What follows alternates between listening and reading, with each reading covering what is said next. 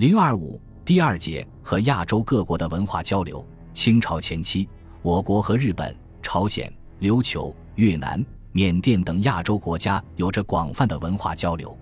一和日本的文化交流。日本是中国东方一衣带水的近邻。清前期中日文化交流，首先表现在流于日本的中国人通过他们的活动，对日本文化产生了影响。朱顺水是明末清初著名的学者，浙江余姚人，名之余，字鲁余，晚号顺水。顺治十六年，他来到长崎，从此留居日本。在二十多年的时间里，他向日本传播了中国文化。主要表现在两个方面：一是修史，二是讲学。朱顺水参加了《大日本史》的编纂工作，《大日本史》是日本江户时代水户藩主德川光国主持编纂的一部史书。德川光国等人是朱顺水的学生，在朱顺水的指导下，曾研读《小学》《论语》《孝经》等书，深受中国儒家思想的影响。朱顺水本人对程朱理学也很精熟，特别提倡封建的伦理道德，讲求忠君大义名分。在朱顺水的学生中，安基觉受朱顺水影响最大，任大日本史编纂总裁，出的力也最多。大日本史以《史记》为楷模，采用纪传体，社论、赞、宣扬名分论和尊王思想。大日本史。在编纂过程中，曾在江户设史局，开张考馆。于是，通过大日本史的编纂，水户学派逐渐形成。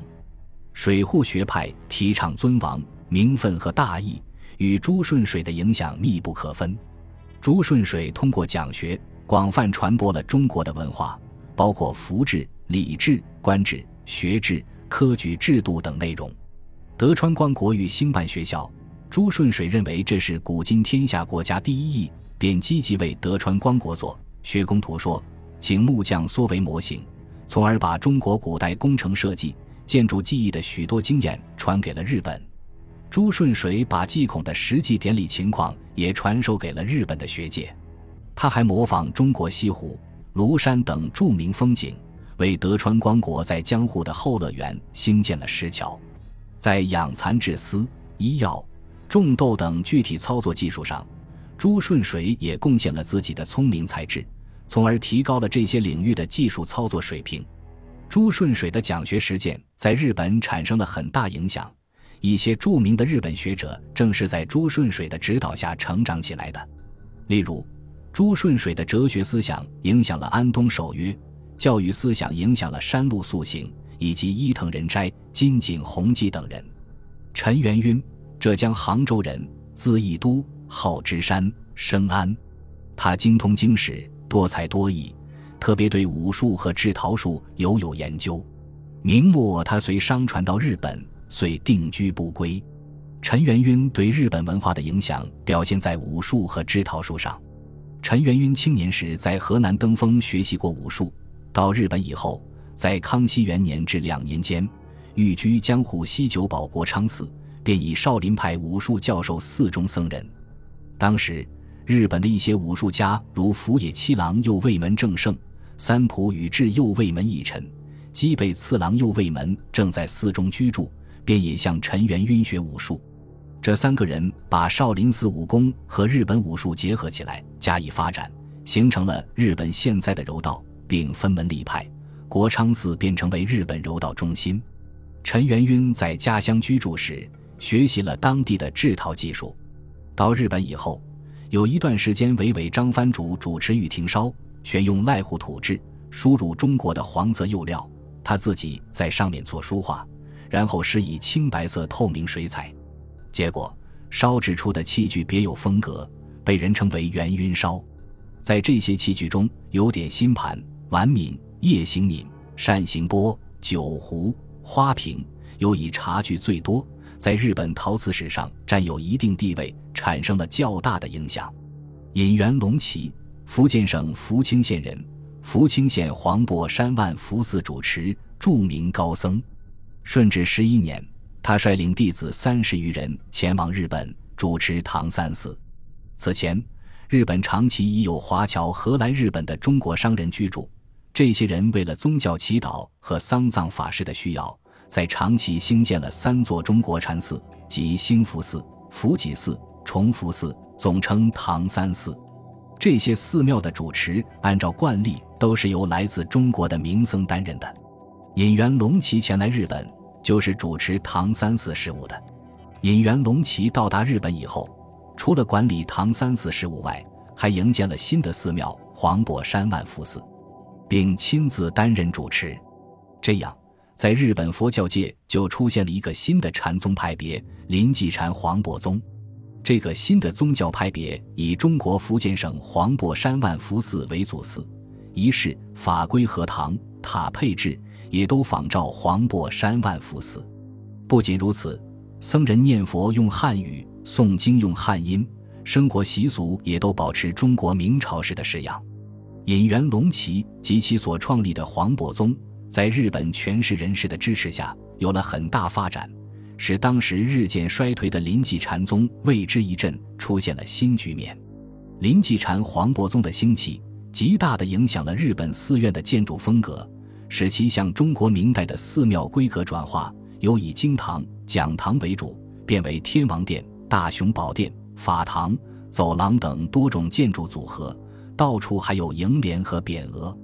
此外，引元龙旗还从中国请来多名雕塑工匠，例如方三官、范道生、林高龙、吴真君等。这些雕塑方面的能工巧匠，在寺庙中安置的佛像栩栩如生，风格奇特，为日本许多佛教寺庙所仿造，进一步扩大了黄檗宗的影响。不仅如此，引元隆琦以及来日本的其他黄檗山万福寺的僧人几乎都精于书画。他们来到日本后，也把具有黄檗山风格的书法绘画艺术带到了日本，影响了日本的书法界和绘画界，促进了日本书法绘画的发展。明末清初寓居日本的中国人还有陈明德、王宁宇、戴笠等医学家。陈明德是杭州人，擅长小儿科。到日本后，改名颍川入德，写了《新医录》等专著。王宁宇在顺治年间来到日本，他的医术影响了许多日本人。由于他别号五云子，所以一些医者的药包也称为五云子包。待立兹曼公到日本后，改名独立。他精通医学，把智斗的医术传给了日本的学子，对日本医学的发展做出了贡献。清前期中日文化交流。还表现在当时中国的学术影响了日本的学术界，以考据著称的钱家学派在清代学术史上占有重要地位。这个学派的考据学风对日本学术界产生了影响。从日本学者太田锦成在其著述中引用中国学者曹荣所编《学海类编》看，不仅钱家学派，而且清初的考据学者颜若渠等人也都对日本学术界产生了影响。正是在清前期考据学的影响下，日本学术界出现了考证学派。这个学派崇信古典，埋头于日本历史、日本文学文献的考证。有的人甚至对药物学、民俗学也进行考证。清前期编辑的许多大型图书传到日本后，对日本的编书事业也产生了影响。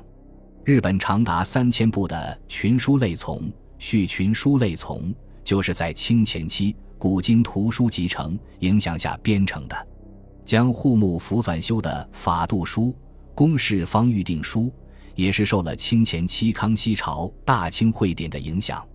还应当指出的是，清前期许多中国画家前往日本，对日本的绘画界产生了影响。伊福九擅长中国南宗山水画，风格清新。他到日本后，影响了日本画家池大雅。与谢无村等人，池大雅与谢无村通过向伊福久学习，成为日本著名的画家。沈南平是写生大师，他画的花卉精致艳丽。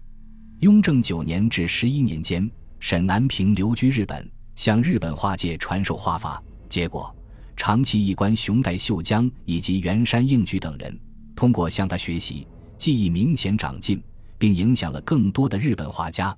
以致日本画界产生了写生画中的南平派。本集播放完毕，感谢您的收听，喜欢请订阅加关注，主页有更多精彩内容。